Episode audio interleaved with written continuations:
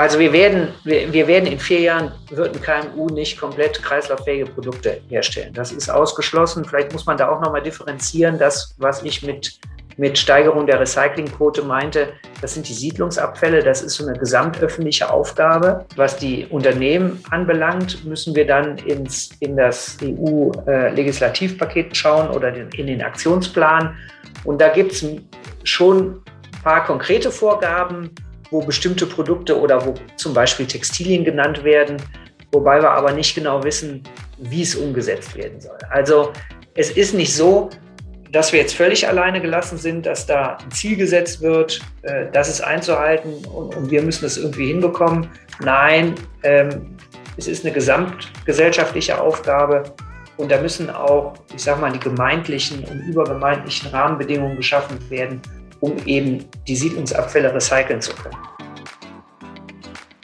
Herzlich willkommen beim Branding for Future Podcast. Mein Name ist Charlotte Maxeiner und in diesem Podcast werde ich mit spannenden Interviewgästen über innovative Ideen, Trends und Strategien sprechen, um dir zu helfen, dein Unternehmen auf die Zukunft auszurichten.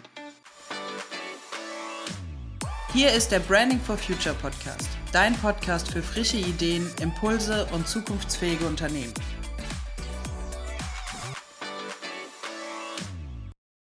Also ich habe noch ein schönes Beispiel, an dem man, an dem man das Dilemma gut sehen kann.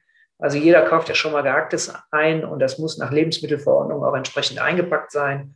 Und diese Folie, die für uns so aussieht, als wenn es nur eine durchsichtige Folie wäre, besteht aus vielen, vielen Schichten. Und diese Schichten bestehen auch noch, bestanden oder bestehen aktuell auch noch aus verschiedenen Kunststoffqualitäten, aus verschiedenen Kunststoffen, die gemeinsam so verbunden sind, dass man sie nicht mehr ordentlich recyceln kann. Also da gibt es mittlerweile Ansätze. Ähm, ein Treiber ist da auch ein großes Unternehmen, was die Maschinen herstellt, um diese Folien herzustellen. Da finde ich dann auch ganz gut zu sehen, dass es wichtig ist, dass die, die Parteien entlang der Wertschöpfungskette zusammenarbeiten. Und äh, die haben es mittlerweile geschafft, äh, diese Folienschichten aus einem Monomaterial zu machen, sodass es dann zumindest theoretisch möglich ist, diese Folie, die über dem Garten ist, dann auch zu recyceln ist auf jeden Fall schon mal ein super Ansatz, weil irgendwo muss man ja anfangen. Und ich glaube, gerade die größeren Firmen, die viel in den letzten 30 Jahren an Verpackungen hergestellt haben, sind wahrscheinlich irgendwann mit hoffentlich die Vorreiter von der neuen Welt sozusagen.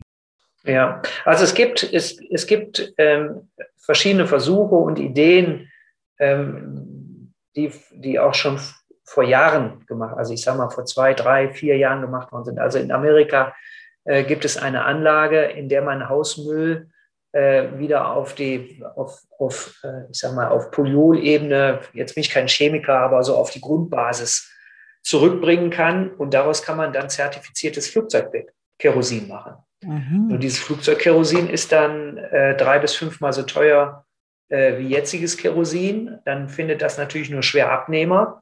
Ähm, und der Energieaufwand, ähm, der, der erforderlich ist, um das zu machen, ist auch sehr hoch. Das ist ja auch die Diskussion beim grünen Stahl, ähm, wo man sagt, ja, die Lösung ist Wasserstoff, aber äh, der Energieaufwand, der dafür erforderlich ist, der ist immens, sodass sich nur dann lohnt, wenn man den zu 100 Prozent aus regenerativer Energie, also Windkraft oder Solarkraft gewinnt. Also man muss aber über diesen Buckel, sage ich mal, hinweg. Es muss einem klar sein, dass man manchmal mehr aufwendet und dass die Produkte teurer sind.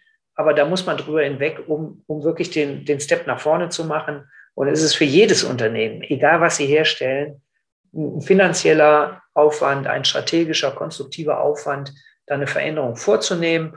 Und wenn wir mit unseren Mitgliedern sprechen, dann sagen die, ja, wir können doch nicht unser ganzes Programm umstellen unsere mhm. ganzen Produkte, dann sage ich, nee, fang doch erstmal mit einem Produkt an. Natürlich ja. ist das dann nicht, also wenn ich da äh, kalkulatorisch rangehe, wie ich es immer gemacht habe, Gemeinkosten, äh, Kostendeckungsbeitrag, bla bla bla bla, dann kommt ein Preis raus, der ist utopisch. Ja, mhm. Also an der Stelle muss man dann in Vorleistung gehen. Da könnte übrigens auch ein Ansatz sein, wo man sagt, da kann die öffentliche Hand unterstützen durch Förderung, ja. ähm, um über diesen Buckel hinwegzukommen. Vor allem, was ist die Alternative? Weil der Buckel, früher oder später stehen wir alle davor. Also die, die andere Variante gibt es ja gar nicht. wo soll es sonst hinführen? Ne? Es gibt ja keine andere Lösung. Das muss, glaube ich, nochmal den Menschen ganz bewusst werden, dass es halt eben eigentlich nur noch in eine Richtung geht und die ist vielleicht am Anfang anstrengend und am Ende aber sehr lohnenswert. Ja, wir sind natürlich, wir sind natürlich jetzt alles gebrannte Kinder, weil der letzte Klimabericht war nicht der erste Klimabericht.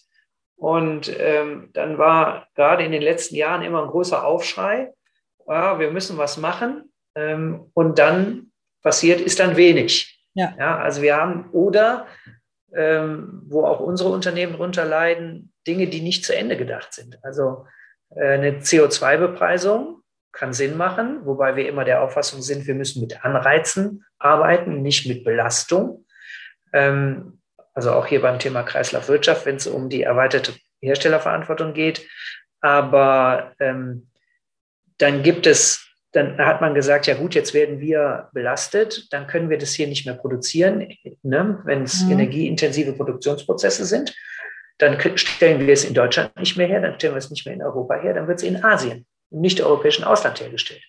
Und dann hat man gesagt, naja, das ist natürlich auch schlecht. Jetzt gibt es eine Lösung, Carbon Leakage heißt die. Da schaut man dann genau hin.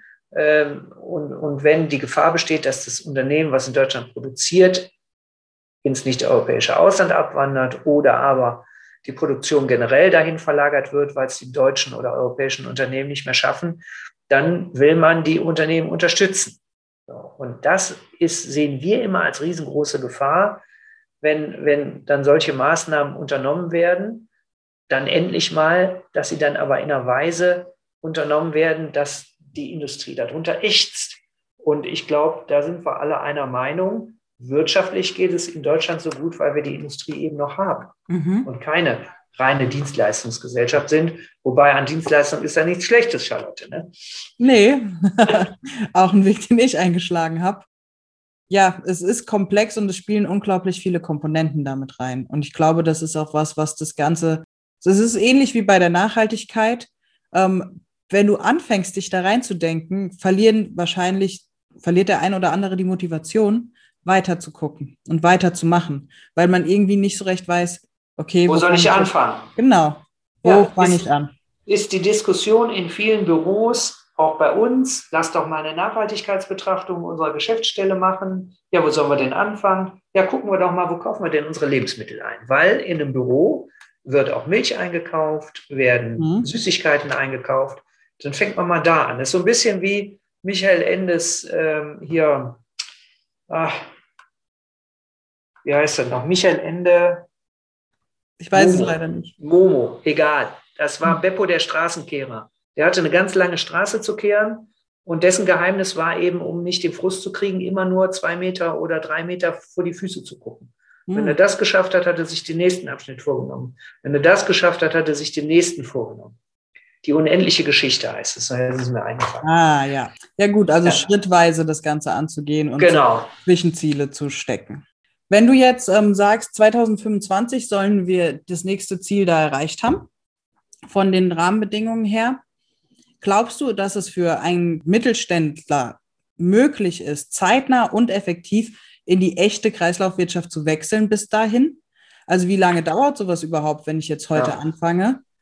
Also wir werden, wir, wir werden in vier Jahren, wird ein KMU nicht komplett kreislauffähige Produkte herstellen. Das ist ausgeschlossen. Vielleicht muss man da auch nochmal differenzieren. Das, was ich mit, mit Steigerung der Recyclingquote meinte, das sind die Siedlungsabfälle. Das ist so eine gesamtöffentliche Aufgabe. Mhm. Ähm, was die, was die Unternehmen anbelangt, müssen wir dann ins, in das äh, EU-Legislativpaket äh, schauen oder den, in den Aktionsplan. Und da gibt es schon ein paar konkrete Vorgaben, wo bestimmte Produkte oder wo zum Beispiel Textilien genannt werden, wobei wir aber nicht genau wissen, wie es umgesetzt werden soll. Also es ist nicht so, dass wir jetzt völlig alleine gelassen sind, dass da ein Ziel gesetzt wird, äh, das ist einzuhalten und, wir müssen es irgendwie hinbekommen. Nein, ähm, es ist eine gesamtgesellschaftliche Aufgabe und da müssen auch, ich sage mal, die gemeindlichen und übergemeindlichen Rahmenbedingungen geschaffen werden, um eben die Siedlungsabfälle recyceln zu können. Gehörst auch du zu den Changemakern in deinem Unternehmen, die es lieben, Dinge voranzutreiben und neue Wege zu erkunden? dann habe ich genau das Richtige für dich. In unserem Branding for Future Camp erwarten dich spannende Impulsvorträge, der Austausch mit Gleichgesinnten in einem großen Netzwerk und eine digitale Camp-Plattform mit vielen Infomaterialien über Trends, Branchenwissen und Expertenwissen. Melde dich jetzt an unter www.brandingforfuture.de/camp/. Aber wenn wir jetzt wieder auf das Produkt gehen, gibt es zum Beispiel in dem zweiten Aktionsplan für Kreislaufwirtschaft der EU äh, die Strategie für äh, Textilien. Die äh, ist nach dem Plan, soll die dieses Jahr kommen. Und wir haben, ich sage mal, schon die eine oder andere Verzögerung gehabt. Äh, Im Januar wurde gesagt, sie kommt äh, im, im, im dritten, ich glaube Ende drittes Quartal oder Anfang viertes Quartal. Da wird es dann Regelungen geben, wie sich die EU vorstellt, wie wir mit Textilien umgehen. Das ist ja noch, noch mal äh, noch mal schwieriger. Ja? Also wenn ich mir eine Matratze anschaue, ähm, dann habe ich da ein paar Komponenten und kann mir auch vorstellen, wir haben auch Beispiele, wie das geht, die kreislauffähig zu machen. Aber wenn ich mir die Bekleidung anschaue, die zu 98 Prozent aus Asien kommt, wie soll das funktionieren? Also ich glaube, wenn ich mir ein Mitgliedsunternehmen von uns angucke, mittelständisch geprägt, ähm, die werden nicht alles kreislauffähig haben in 2025. Aber ich bin der festen Überzeugung, äh, wenn wir es hinbekommen, mit entsprechender Förderung, mit entsprechender Unterstützung, dass zumindest alle unsere Mitglieder Produkte anbieten, die kreislauffähig sind und zumindest in Bereichen kreislauffähig sind. Mhm. Da steckt ja auch noch ein bisschen mehr. Es ist ja nicht nur das kreislauffähige Design und die kreislauffähigen Materialien. Ich muss auch am End of Life sagen können, wo kommt das Produkt her, was ist drin, wie muss ich es recyceln. Das ist das Thema Traceability. Mhm. Da kann man dann überlegen, arbeitet man da mit einem RFID-Chip? Also wir sind uns, wir haben ja auch nicht für alles eine Lösung. Also wir sind uns mittlerweile alle einig, dass es eine Individualisierung, eine, einen individuellen Code am Produkt irgendwie geben muss, über den man in einer Datenbank dann nach zehn Jahren nachgucken kann, zum Beispiel nach zehn Jahren. Wo kommt das Produkt her? Was ist drin? Äh, wie kann ich es recyceln? Wir müssen dann auch schauen, wie sammeln wir die Produkte wieder ein? gibt es also den, den Sperrmüll, der, also ich habe im Rahmen meiner Tätigkeit, ich war vor Corona äh, in Brüssel und da habe ich mit den Kollegen zusammengesessen der europäischen, äh, der anderen europäischen Länder, okay. die Matratzen herstellen und, und es ist erstaunlich, wie es in anderen Ländern funktioniert. Also wir haben mit unserem Sperrmüll echt ein Alleinstellungsmerkmal. Ne? Ach, also müssen andere Länder wirklich was auf die Beine stellen, ähm, und, und wir sind seit Jahrzehnten da sehr verwöhnt. Nur wenn es darauf hinausläuft, dass jedes Produkt, also Elektrogeräte sind schon geregelt, Kraftfahrzeuge sind schon geregelt, die kann man nicht einfach irgendwo hinbringen, die muss man äh, zu so einem Verwertungshof bringen. So, und wenn das für zunehmend Produkte der Fall sein wird, dann ist die Frage, was sammelt Spermel denn noch ein dann? Ja, also mhm. wir machen heute schon die Fragezeichen daran, wird es denn noch Spermel geben? und, und welche Möglichkeiten gibt es? Gibt es, ähm, haben die Unternehmen eigene Sammelsysteme? Wird es eine Branchenlösung geben? Also es ist sehr, sehr wahrscheinlich, dass für die verschiedenen Produkte Branchenlösungen erarbeitet werden. Ähm, wir haben das ja beim Flaschenpfand gesehen. Das konnte sich ja auch keiner vorstellen, wie das funktionieren soll.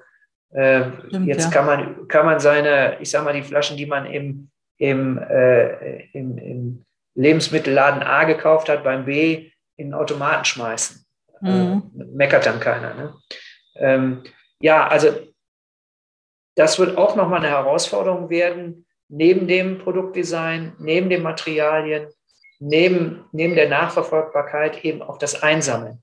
Da macht es dann aber unseres Erachtens Sinn, sich jetzt zu fokussieren auf das kreislauffähige Design. Ne? Wie kriege ich die Produkte kreislauffähig? Um dann zu sehen, man kann ja sogar, wenn, wenn ich jetzt von von einem Produkt ausgehe, was 10, 15 Jahre im Markt ist, dann kann ich das Produkt ja entwickeln und kann dann das bestehende Recycling-System, was im Moment noch nicht kostendeckend ist, noch nicht so richtig für große Mengen ist, kann ich ja entwickeln, fortentwickeln und hochskalieren, weil die Produkte kommen ja erst in zehn Jahren zurück. Mhm. So, und wenn ich dann weiß, wie ich die recycle, dann kann ich mir auch überlegen, wie ich die einsammle oder umgekehrt. Also da gibt es verschiedene Denkmöglichkeiten. Aber eins ist sicher, es gibt nicht nur den einen richtigen Weg und das ist die Kunst dabei. Aber ich finde es ehrlich gesagt sehr beruhigend gerade, dass es nicht nur den einen Weg gibt, weil dann wird das auch sehr limitieren. Also eigentlich ist es irgendwie beruhigend, dass es verschiedene Ansätze geben wird, geben kann und man quasi dann auch was zusammenstellen kann, was am Ende vielleicht wirklich nachhaltig Sinn macht. Ja. Den Kreis wirklich für die Kreislaufwirtschaft gestaltet. Ich würde gerne noch auf ein anderes Thema eingehen, und zwar ähm, das Cradle-to-Cradle-Prinzip. Ich habe gesehen, dass ihr auch dazu einen Vortrag gehalten habt zu der Zertifizierung im, von Cradle to Cradle. Magst du uns noch ein bisschen was dazu erzählen? Ja, gerne, auch wenn ich da jetzt kein Experte bin. Wir hatten da zum Glück einen Gast, der das ähm, bis ins kleinste Detail erläutert hat. Also es gibt bei, bei dem im Grunde äh, ist es der Gedanke der oder der einer der ersten Gedanken zur Kreislauffähigkeit. Ne? Von der früher, es war von der Wiege bis zur Bahre, dann von der Wiege bis zur Wiege, dann wirklich mhm. dafür zu, sicherzustellen, dass äh, das Produkt gegebenenfalls in einem, es gibt zwei Kreisläufe bei Cradle to Cradle, einen technischen und einen biologischen Kreislauf. Dass es im technischen Kreislauf das Produkt zurückfließt. Also ganz wichtig bei Cradle to Cradle, dass man vorher genau drauf guckt, was geht rein in das Produkt.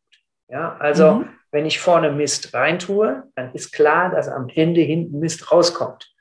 Also da ja. wird ganz großer Wert darauf gelegt, dass die Stoffe, die reinkommen, äh, unbelastet sind, ungiftig sind, äh, ähm, kreislauffähig sind. So, wenn, wenn das erreicht ist, dann muss auch das Produktdesign stimmen. Und wenn dann der Kreis auch wirklich geschlossen wird, dann ist auch sichergestellt, wenn das Produkt zurückkommt, dass es auch wieder recycelt werden kann. Und auch da gilt, es muss nicht aus einem Teppichboden ein Teppichboden gemacht werden, sondern es kann dann auch, weiß ich nicht, ein Skateboard draus gemacht werden oder, oder, oder. Und beim biologischen Kreislauf ist es so, dass man äh, natürliche Stoffe der Natur entnimmt mhm. und sie dann auch nachher über eine Kompostierung der Natur wieder zurückgibt. Also das, das System ist ein bisschen komplexer, als ich es jetzt dargestellt habe, aber das ist so der grobe so, Rahmen. Die, der grobe Rahmen, die, ein, die einfache zusammen. Okay, und man, wenn man jetzt von der Zertifizierung spricht, heißt das, ich kann als Unternehmen hingehen und gucken, inwieweit bin ich Cradle to Cradle fähig. Ja, also es gibt natürlich dann, es kommt dann jemand, der, der schaut sich ähm, das Produkt an, also Cradle to Cradle, ähm, zum Beispiel, das macht EPA Switzerland, ähm, die erarbeiten die Produkte dann auch. Ja, also die hm. gehen bis auf die Zutatenliste äh, und dann müssen auch bestimmte Produkte substituiert werden. Ähm, also das, das wird ähm, ziemlich, ja, ziemlich genau gemacht da, wenn ich dann die Anforderungen erfülle, es gibt vorher ein Lastenheft, da wird gesagt, so und so muss das sein, das ist das System und wenn das erfüllt ist, wird es zertifiziert. Okay. War jetzt so ein Mini-Exkurs, hat mich aber interessiert, weil ich auf der Webseite ähm, das entdeckt hatte. Mhm. Vielleicht ist noch eins wichtig, weil das gilt nicht nur für Cradle to Cradle, das gilt für alle unsere Überlegungen. Ähm, wir, es, wenn ich biobasierte oder, oder, oder Vorprodukte nehme, aus recyceltem Material oder biobasiert, dann ist das gut, dann ist das ein Beitrag zur Nachhaltigkeit. Aber wenn ich das mhm. Produkt anschließend wegschmeiße, dann haben wir das Ziel verfehlt, sodass ja. wir, ich sage, die Dinge auch verknüpfen müssen. Ich, ich komme da gerade deshalb rein, weil mir fällt wieder dieses äh, Anreizsystem ein. Ähm, also es gibt ja ein, das, ähm, die erweiterte Herstellerverantwortung und da sollen Hersteller und teilweise auch Handel dafür Sorge tragen, was mit ihrem Produkt am Ende auf Live passiert. Mhm. So, und das kann man natürlich äh, finanziell lösen, wie das vielleicht Frankreich und Belgien gemacht haben. Da muss man beim Kauf Betrag X in Frankreich zahlt der Kunde dafür. Äh, in, in, in den Niederlanden ist es ähm, auch ein Betrag äh, in Belgien. Und nee, in Belgien ist es auch ein Betrag, den dann der Verbraucher bezahlt. Ähm, die Frage ist, ob das richtig ist, aber auf jeden Fall muss irgendjemand dann für die Abfallbehandlung und das Recycling bezahlen. So, und je nachhaltiger so ein Produkt ist, kreislauffähig ist nachhaltig, aber nachhaltig ist nicht kreislauffähig. Mhm. Ja, ähm, also wenn ich dann einen Anteil an biobasierten Material drin habe oder an recycelten Material, dann das zirkuläre Design habe und vielleicht noch irgendeinen anderen Vorteil, dann ist die Überlegung, dass ich dann der Betrag, den ich für das in den Markt bringen des Produktes bezahle, schrittweise reduziert. Mhm. Das ist ein Anreiz. Und das finden, halten wir äh, für deutlich besser, als, ähm, als wenn man dann sagt, also hier muss so eine Strafabgabe gezahlt werden und die wird unter, jeden, unter jeder Bedingung ähm, gezahlt. Also man muss auch eine Chance haben, sich verbessern zu können und daraus auch einen Vorteil zu ziehen. Da bin ich jetzt drauf gekommen, äh, weil ja auch die, hattest du erwähnt, äh, Recyclingmaterial zu nutzen oder biobasiertes ja. Material. Ich finde den Ansatz richtig gut, weil bisher machen wir es ja eher andersrum. Also gerade diese Klimathemen, ähm, wo wir die Umwelt angucken, es wird ja eher so rum gedacht, wir machen es unbequem. Es muss irgendwie ein bisschen wehtun, damit sich was ändert. Also wir schaffen nicht unbedingt Anreize, sondern wir schaffen Frustrationspunkte. Und ähm, ob das dauerhaft gesellschaftlich wirklich gut ist, ist sehr, sehr fraglich, meiner Meinung nach. Es funktioniert leider. Also da bin ich immer so ein bisschen, ähm, ich lebe ja hier in Wiesbaden und man merkt das zum Beispiel an dem Thema Mobilität total. Ich glaube, es kostet schon den einen oder anderen viele Nerven. Und ja, schön, dass du das so sagst. Also wir sehen das auch so, ja. Genau. Du hast uns jetzt sehr, sehr viele Tipps mitgegeben und sehr viel darüber erzählt, wie auch gerade ähm, Unternehmer, wo sie ansetzen können. Wenn du jetzt ganz am Anfang stehst als Unternehmer, was ist dein ultimativer Tipp? Was würdest du den Leuten gerne mit auf den Weg geben? So als kleine Abschlussfrage. Ich würde, also wenn ich in einem Verband bin, würde ich tatsächlich darauf bestehen, dass dieser Verband mir eine Orientierung gibt und mir eine Vorstellung davon gibt, was die nächsten Schritte sind. Mhm. Wenn ich den nicht habe, dann würde ich zu jemandem gehen, der sich damit auskennt und den fragen, weil sich diese Themen im Tagesgeschäft anzueignen, das ist unmöglich. Also auch wir sind da das ein oder andere Mal an unsere Grenzen gekommen und leben da auch von einem Netzwerk, was ein Einzelner niemals haben kann. Also äh, wir haben tauschen uns mit unseren europäischen Nachbarn aus. Wir waren äh, diese Woche noch äh, in, in, in den Niederlanden und haben uns dort mit Retour Matras getroffen, haben uns eine Anlage angeschaut. Wir haben Kontakt zu den Behörden. Ähm, das kriegt man nicht hin, aber man braucht dieses Wissen und deshalb ist mein Tipp, informiert euch äh, an der Stelle, die euch verlässlich Auskunft geben kann. Und der zweite Tipp ist dann, was ich schon gesagt habe, klein anfangen. Immer ein Stück nach vorne schauen und das Ganze Stück für Stück essen. Äh, nicht essen, essen ist der Elefant. Wie isst man einen Elefant Stück für Stück? vielen, vielen Dank, Martin. Super viele Informationen und super hilfreiche Informationen. Sehr gerne, Charlotte. Das war unsere heutige Podcast-Folge. Vielen Dank fürs Zuhören. Schön, dass du dabei warst. Wir haben dir alle wichtigen Informationen und Links in die Shownotes dieser Folge gepackt. Hinterlass uns gerne deine Gedanken in den Kommentaren oder vernetz dich mit uns in den sozialen Medien. Du findest uns bei LinkedIn, Facebook, Instagram und Xing, wo wir auch regelmäßig interessanten Content für dich bereitstellen. Und wenn dir diese Podcast-Folge gefallen hat, dann freuen wir uns, wenn du uns positives Feedback in Form von einer Bewertung schenkst. Bis zum nächsten Mal, dein Branding for Future Team.